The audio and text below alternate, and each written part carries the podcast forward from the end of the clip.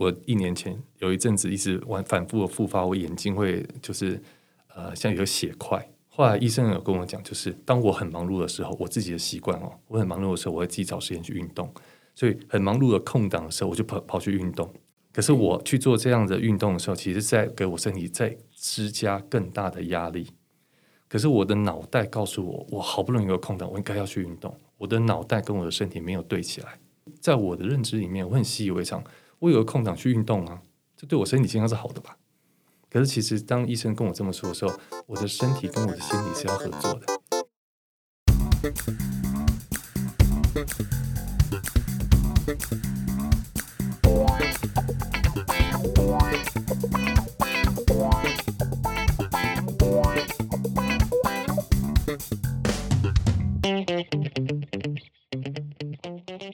欢迎收听 Cubit 下班闲聊，我是 Cubit。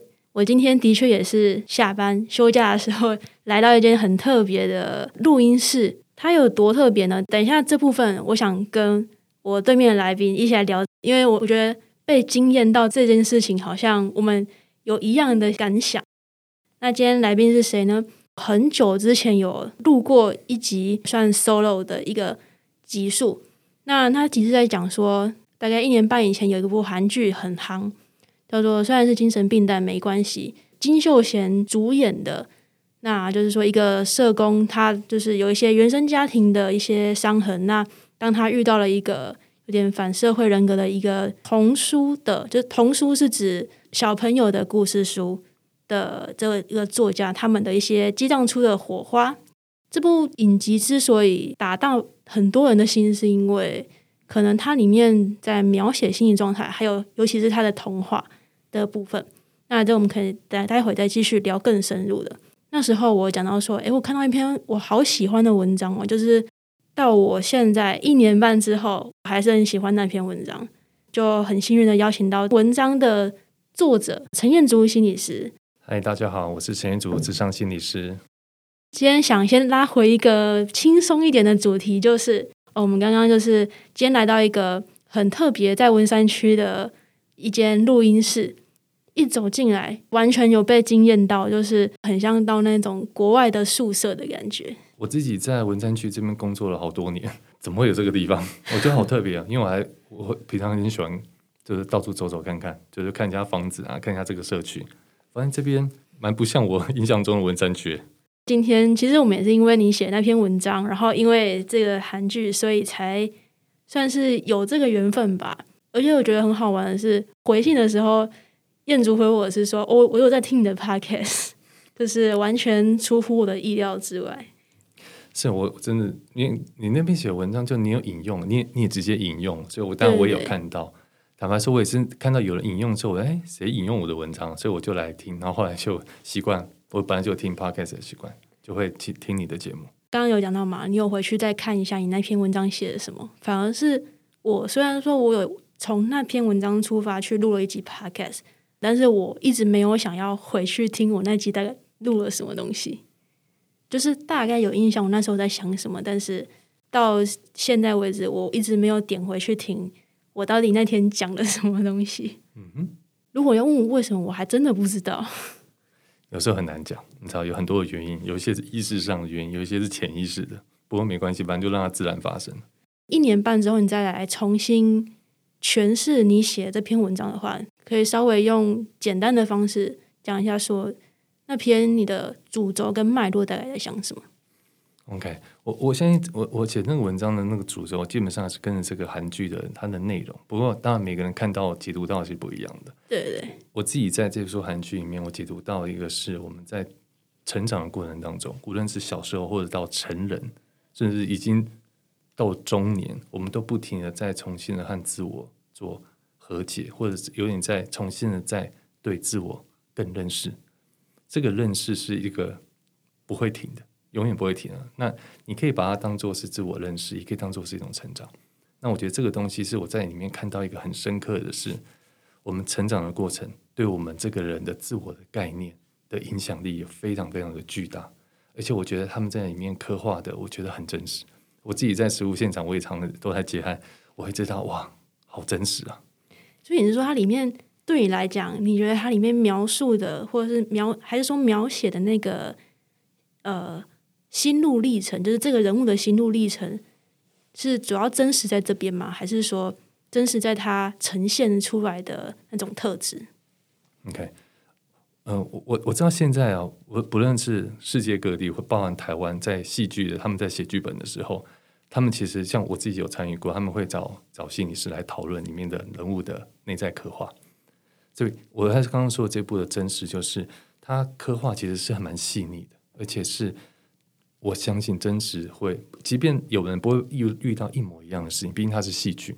不过，那个内在的那个纠葛，真的是我觉得是刻画的很细腻的。其实有个好奇的点，说像里面的那个女主角高文英，她是被。描述成说她是反社会人格嘛？但是我们一般我来，我就是外行，很多时候我们会觉得说啊，反社会人格那可能就是这样子。但是在你的角度来看，难道真的就是这个模板吗？还是说其实他的这个人物的特质是被放大，所以我们才发现得到？还是说真的大部分都是长这个样子？我我相信这是戏剧效果了，要去刻画放大这件事情，不然反社会人格。嗯，可能比较不会像这样，因为其实，在人格疾患或是反社会人格上面，其实，在我们实务现场，坦白说，我自己哈，我比较少遇到，因为通常这样的人是不会觉得自己有事的。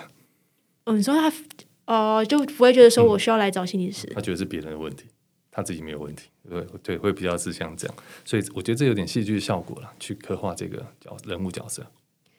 所以，其实我今天想延伸问一个问题，那通常是什么样子的人格？才会主动来找心理师，不管说他是真的呃觉得说自己遇到困难需要帮助，还是说可能就是定期去，他也不一定说我今天真的有什么样的困难，只是有点像定期健检的感觉。OK，其实没错，因为我们刚刚讲叫反社会人格，这个在我们的心理疾病上面，我称为心理疾病呢，它是人格疾患，就是它的是人格上面，这个其实。来做心理智商、心理治疗的，其实未必一定是这类型的人。OK，所以其实心理智商其实它适用于所有的人，就像包括你刚刚讲的，像我有些个案，他是会定期就是一定时间来，然后来整理他的情绪、整理他的心情，他也很习惯这么做。OK，所以其实很多人都是所谓很健康的人，所以这个东西就是一个，嗯，他比较，我我们比较不会把它病理化，就是好像都是生病的人。我相信不是，很多人其实都很正常。我之前去过几次的心理智商，不同的智商室，然后我的不同的时期。那最一开始我觉得很好玩的是，那时候是在学校，我还自己走进去那个智商中心，然后他就说：“哎，同学有什么要帮帮忙的吗？”说：“没有，我想看看，就是问看看我可不可以那个做心理智商。”然后因为那时候我知道我的状况不太好，那之后就是出社会之后。但是我发现到最近几年，我可能有想过说，哎，我想去找智商师智商一下，反而是那种渐渐的心态。其实我觉得，就像刚刚讲，求助是其中一个很很多人会来的一个原因。那所谓那个原因，那个求助就是通常会来学校的智商中心、学生辅导中心，或者是我们现在在私人智商所会来。在过去的话，就是我讲直白，就是您什么方法都试过了。就是很多人庙里面也求过了，朋友也讲了一轮了，可是他就是没有办法走出来。OK，比如说失恋一直走不出来，所以他就来求助，这是所谓的求助。当然还有另外一种，就像你刚刚讲的，未必是求助，他只是来整理，或者他对于一个他自己内在的某一个东西很好奇，他想要探索，或者他想要解决，那未必不解决，他的人生还是可以过去。可是他想要让他的人生，也许你知道，那是一种。呃，对于自我了解会更更有动力的人、动机的人，这也是其中一种。那在这些呃最近以来，我觉得这些年那个这个方面的风气是越来越开放了，大家接受度越来越大了，所以比较，但那个走投无路的那个还是会有。对，我觉得那个是一直都会有，对，那是会有。可是多了很多想要自我探索的人。那你自己有没有觉得说，就是这个风气突然越来越？看涨的这个这个情况的转捩点，你有想过是在哪里吗？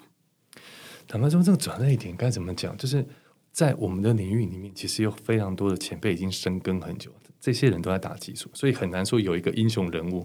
可是我必须说，在现在网红时代，我们心理师也有变成一种网红的概念，有一些比较知名度比较高的心理师，他们透过他们的知名度去让大家更了解关于心理健康的东西。我觉得这是有一定的帮忙的。当然，我觉得随着台湾其实一直在进步，这些年其实，在某一些文化上面，我觉得是有一些更进步的时候。我觉得这是很自然的。当我们的文化越进步的时候，我们自然会把一些注意力回到心理的健康这件事情。我觉得很自然。对啊，因为刚刚其实听你讲的时候，我也在想说，要讲转捩点，就是我觉得文化上大家去慢慢越来越包容。我觉得当然它是渐进式的，但是我自己也在思考说，到底是哪一个点，就是让大家开始觉得，哎，我好像可以去接受这个我以前没有想过的事情。我们回到就是那篇文章的话，我特别想要提到一个点，就是有看那部剧的人的话，应该会发现到文章有提到，很多人喜欢问说，你比较喜欢我还是比较喜欢谁？女主角也有问过这个男主角嘛，说你比较喜欢我还是喜欢你哥哥，还是喜欢谁？这个哥哥也有问过一样的问题，大家都是好像互相在问别人这个问题。我那时候我有。注意到这件事情，但是我不知道说，诶，他这个想要表达什么？直到你写出来之后，我才想，对耶，就像你讲，因为大家都喜欢在重要他人的心里面去做个比较，那这一点也是让我很有感的。所以那时候我印象中，那时候有说，原来我们大家都在别人的心里面，然后别人在我们心里面，我们都会自己去一个排行榜去排，说我是这个人的第几名，这个人的第几名。呃，其实我觉得我们下意识都知道，我们不一定可以做到第一名，但是想说至少没有第一名，有个前三吧，没有前三，前五也不错吧，就会一直去想要做到这部分。但我想问一下，说你是怎么样，当初怎么样去发现这个点的？我们自己在训练的时候，我们会看很多所谓的大师，他们有些理论。我我觉得这个部分，我会我来自于的理论是阿德勒心理学的，他的大师讲，他是一百多年前的人。可他讲出来的东西，在现在也非常适用，因为人类在心理上面的这些需求、渴望，几百年来工业革命之后，我们的科技大幅的进步，可是我们心灵上的需求没有太大的差别。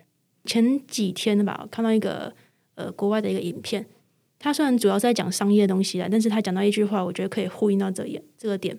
他说：“你会发现，尤其是最近这一两年，大家用。”钱去买的东西越来越少，是实际物质上的东西，买的更多是，你说音乐我数位化也好，或者说我买的是一个享受，我买的是一个球赛我去看一个开心，或者说我我买的是一个服务，很多都是变成比较呃不是实质物质东西，就是想说，哎，好像跟你讲的这个也有点类似。是我我这部分我会让我联想到我自己最近做的事情，我会跟大家分享。我前我一直有在看什么脱口秀啊，什么漫才这种的。我前阵子我就是真的买票去看了现场，在那个当下五六百人大家一起笑的时候，我的确觉得感到一种释放。你知道，这就是假如你要要跟人家怎么去形容，说我花了这些钱，然后去看人家在那边搞笑在干嘛？可是说老实话，我会觉得在心理上面的确有一种释放跟满足。反正，如果你这件事情是你倒退了十年，你去做一模一样，我们说价钱也一样好了，绝对十个会有八个说你不要浪费钱。是，可是现在就会觉得说，你就去享受你的生活，会反而会觉得说，哎，好酷哦！啊，这个，那你推荐我去看吗？这样是，其实包含像心理智商这件事情也是，就是假如大家会想说，哇，你为什么要花钱？我花时间去做这个事情，找一个人来跟你讲。对，或是找一个人来听你讲话，很多人会觉得你好像在浪费钱。对，所以，我我我想，就算会回应到你刚刚讲的，就我觉得这是一个这个时代越来越重视这个东西，心灵上面。那我想，你刚回到那个你比较喜欢谁这个问题，我觉得那时候甚至到现在，我觉得最帮助，算帮助到我吧。最大一个点是我就是有一种瞬间灯泡亮的感觉，想说哦。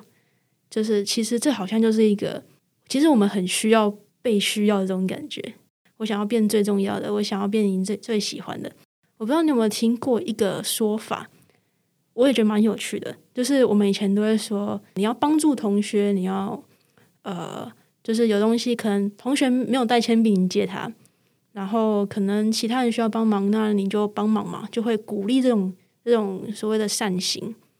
但是我那时候看到一个说法，他说，如果你比如说假设你今天到一个公司，或者是你到一个新的环境，然后你想要快速的跟可能你的工作伙伴或其他人就是变比较活络的话，反而是说去跟他说：“哎，你可不可以帮我什么？”给别人一种哦，你需要我去帮忙你的这种被需要的感觉。是我当然听过这个，在人际关系，甚至在坊间很多所谓的交往，怎么样让人家嗯，他就是让人家陷入一段感情，他们会这样子交往，就提供这样的需求给别人。不是说我帮你，而是你帮我。的确，这我觉得这就是人人性人性的一部分。我常会说，这是人之常情。我们需要在别人心中的那个评价，因为这个东西跟我们的自我价值有直接的关联。我觉得除了这之外，也常听到最一开始我们原生家庭怎么样去教我们，其实也是有关系。很多行为，他那时候小时候受到一路成长的教育就是怎么样。所以导致他后来这样子，或者是说，哦，他虽然小时候这样，因为他知道他这个时候有这样的情形，所以他不想要这样，所以他靠自己后天努力去改变这个状况。但是这样听到就是同一个源头，但是两种不一样的走法，所以我自己也会想说，这个所谓原生家庭的影响，真有到这么大吗？还是我们自己去把它放这么大？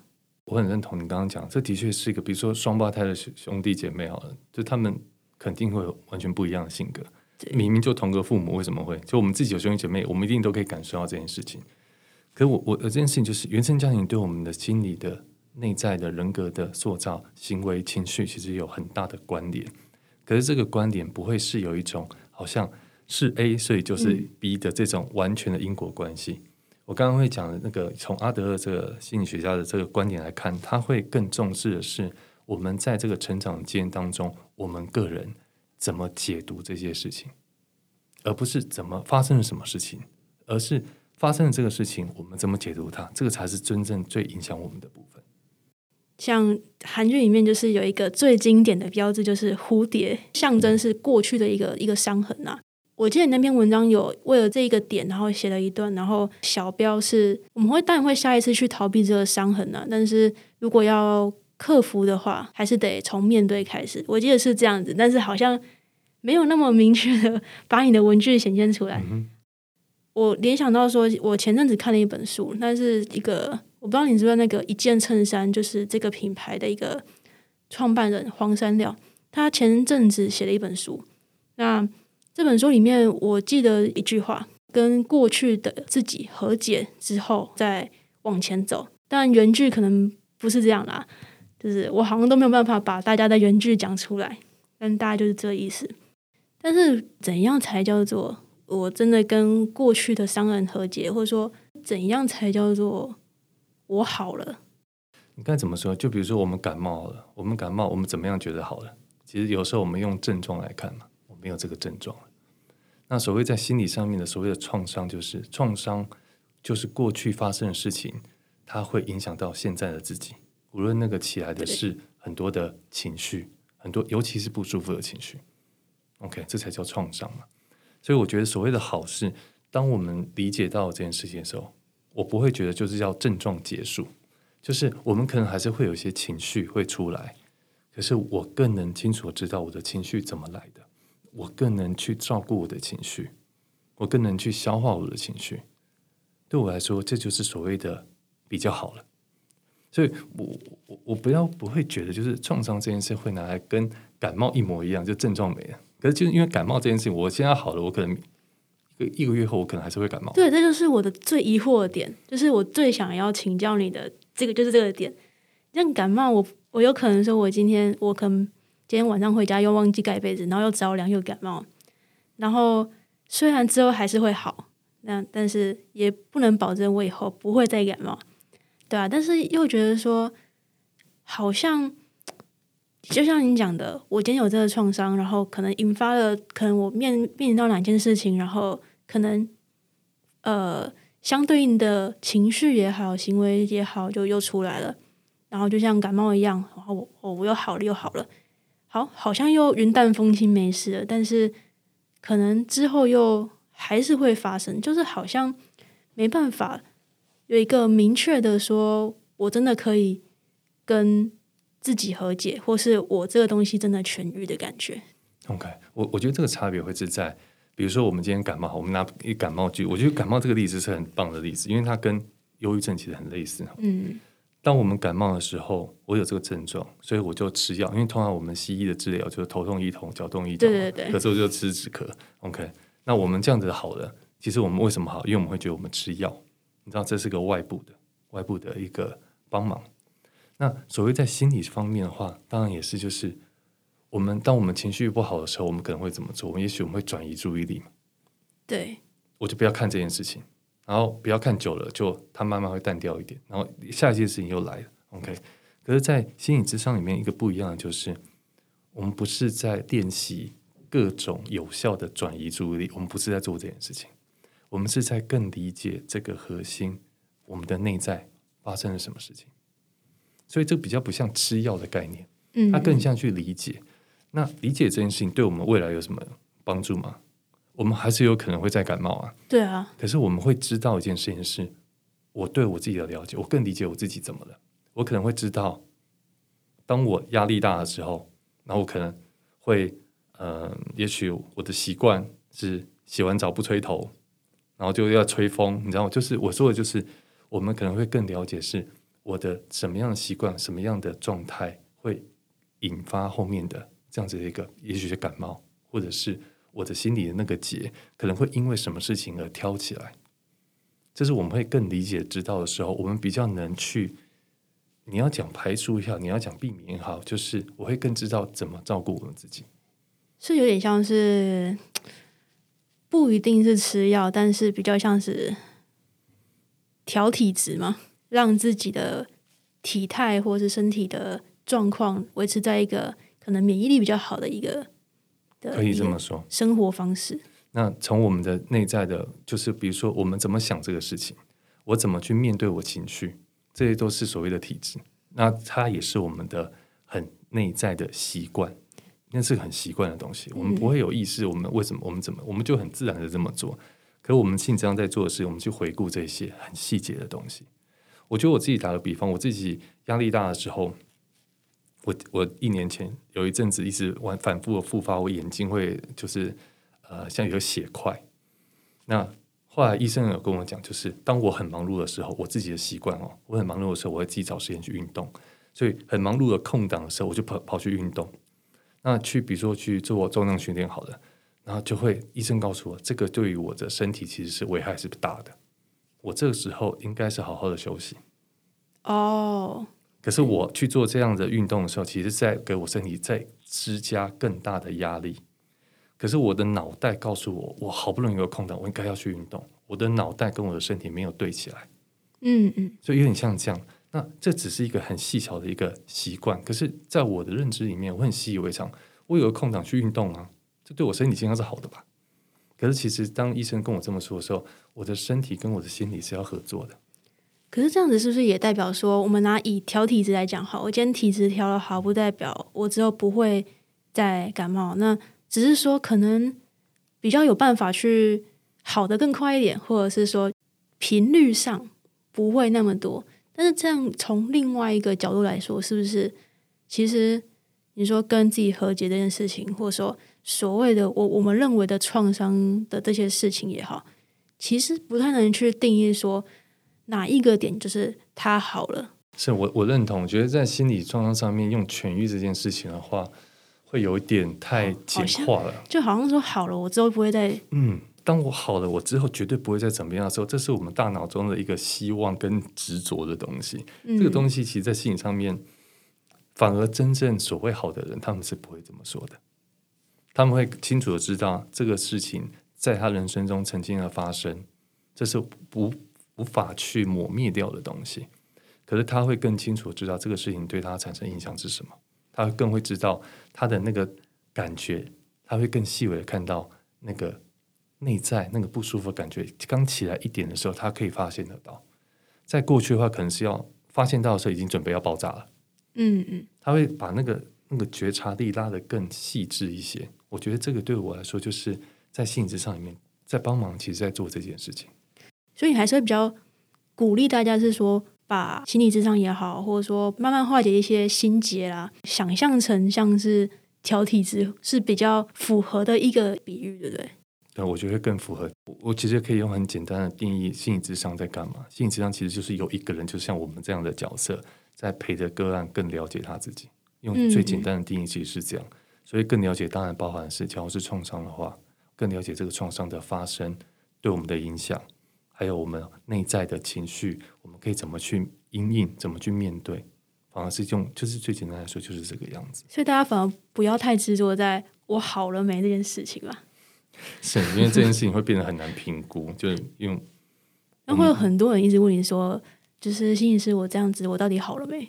会很多人问这种问题嘛？就是说他可能跟你智商了，呃，就我自己的经验，至少都是可能要，可能如果说一周一次，可能都要。几周以上，会是呃比较有成效的。那会不会就是可能周数还没到，或者是他觉得他完成这个周数，他就问说：“我那我这样到底好了没？”当然，通常会这么问的人，就是还没好吧？他可能就就是他还是有一些他不舒服的地方，对，发现反复发生，那这就是要重新来讨论，重新来对焦了。真的，一一问出来，马上知道哦，还没。这是一个指标。你那篇文章的最后面你也提到，就是说，哎，我们要勇敢的去成为我们自己。但是，就我自己观察，还有可能我自己的一些想法吧，我觉得好像我不是说全部人，但是我觉得很大一部分人，他其实不是说我今天没有有那个勇气去成为自己，而是第一个有有一种人是根本没有想过自己是长怎么样子，然后模糊就算了。有些人是没有想过我要去想这件事情。我觉得最后反而没有勇气去成为自己的，我觉得反而是少于前面两种人的。就你的观点来看的话，大部分的人到底是太习惯不去看自己是什么样子，还是说看的找不到，还是说找到了，但是没有勇气去成为那个样子？我自己个人观点就是，我们这样一路从小学、中学，然后一路这样的教育体制，嗯，其实没有在教我们这件事情，没有在教我们这。这比较吃个人特质是吗？这其实还蛮个人特。当然，现在会有很多的一些辅导课，我自己有在高中就是当辅导呃专任辅导老师过，就会有那种辅导课。那当然，因为这个是一个不计分的，连 就是考试也不考的，就有些学生会把它当废课，这是学生自己跟我讲的，我还很老实的告诉我。我觉得辅导课是废课，可当然有些学生我会知道他们非常的非常的认真在做这些事情。那当然我我要说的就是了解这了解自己这件事情是每一个人从我们很小到我们很老都可以持续进行的事情。那你刚刚讲的就是，是不是好像很多人是连前面这个都没有？因为我觉得没有勇气成为自己这件事情的前提是我知道我要想要变成什么样。OK，所以我觉得那这是一种渐进式的。我一定要先知道我自己是谁，我才会知道我想要做什么，才会有我有没有勇气做这个决定。嗯，这是一个一个脉络性的东西。所以该怎么说呢？就是自我成长、自我了解这件事情，本来就是在帮助我们厘清、看清自己是谁，我们才会有那个立基点，去从这样子的角度去看，我想要成为一个什么样的人，我想要过什么样的生活。所以这个前提一定是这样。后面才会有一个，因为当到这个关头的时候，有没有勇气做，那是另外一件事情了。嗯嗯，很多人其实心里有些想想做的事情，可他们其实未必未必真的会去做。那这个很多的考量，我们大家都懂，我们都要生活，或者是我们有工作，我们有贷款，我们有学贷等等的压力，实际上的时候，我们可能没有办法去做。OK，或者是有一些自己担心的事情，嗯，那个未知的担心。所以，我那时候其实那个是直接跳到前面的，跳到后面那个环节去了。对，那你觉得说是像我们假设就是有前后的环节，那你觉得现在你观察到大部分人到底是缺乏前面的环节，还是说缺乏后面的勇气？嗯，他们说就是在智商里面，其实做很多，其实前面的那个环节了。所以，其实很多人其实没有很认真的去思考过前面这个部分，是吗？因为我们不想，我们不思考那件事情，我们生活还是可以过。也是我们照样可以过，一样可以上班，一样可以上学，其实可以很正常。可是，也许在隐隐的某一个片刻，你会觉得哪里怪怪，或者你心情可能会有些掉下去。那其实都是很正常的。所以你说前面那个不做，因为其实并不真的完全的决定性的影响我们的生活。所以很多人不做，我觉得也可以理解。那我真的想分享一下，就是我在这这方面我的一些个人的一些经验。刚刚讲的后面的环节，我反而很少去想这个部分。我觉得我自己的个性的关系吧，就是从以前就很习惯的一直在钻研前面那个部分。我觉得所谓认识自己这件事情，好像是经历了一些事情，然后好像慢慢越来越认识自己，抓到一些特质。但是某一个时间点之后，又突然觉得哇，我全部都不认识了，然后又觉得好像又打掉重练，然后又再来再来，好像是一个。不断的循环，对吧？这是我个人的一些小小的心得。我觉得完全听得出来，就是你的特质其实就是很重视这个部分的。这个讲真的，真的有些有些特质，有些人他是不得不，就是他人生跌一个大跤。你知道我，因为我我我当然知道，有些人他是他都拥有他所有他想要的，可是他因为也许他还是觉得很空虚，他觉得哪里怪怪的，或者是他真的人生跌一个大跤，做了一件事情或者什么样的错误。让他人生跌到了低谷，他才好像被迫要来面对这个事情。啊，其实这一集非常感谢，就是陈彦竹心理师接受我的 email 邀请，然后甚至还说有听过我的，就是我的节目。其实我这一点我真的很感谢。如果听众你还要听到现在的话，我也非常充满诚心的跟各位听众说一声谢谢，因为我自己也不是什么就是超有名的 podcaster 或者什么的，我也。很知道我自己没有定期更新这件事情，所以很感谢你们的支持。那下一集呢，我们会再跟呃陈彦祖心理师在聊一些不一样的话题。如果你对我们刚刚讲那些文章有兴趣，可以到链接去看一下。有什么样的建议，也可以到 IG 去跟我说。很谢谢大家，那我们就下周再见，拜拜，拜拜。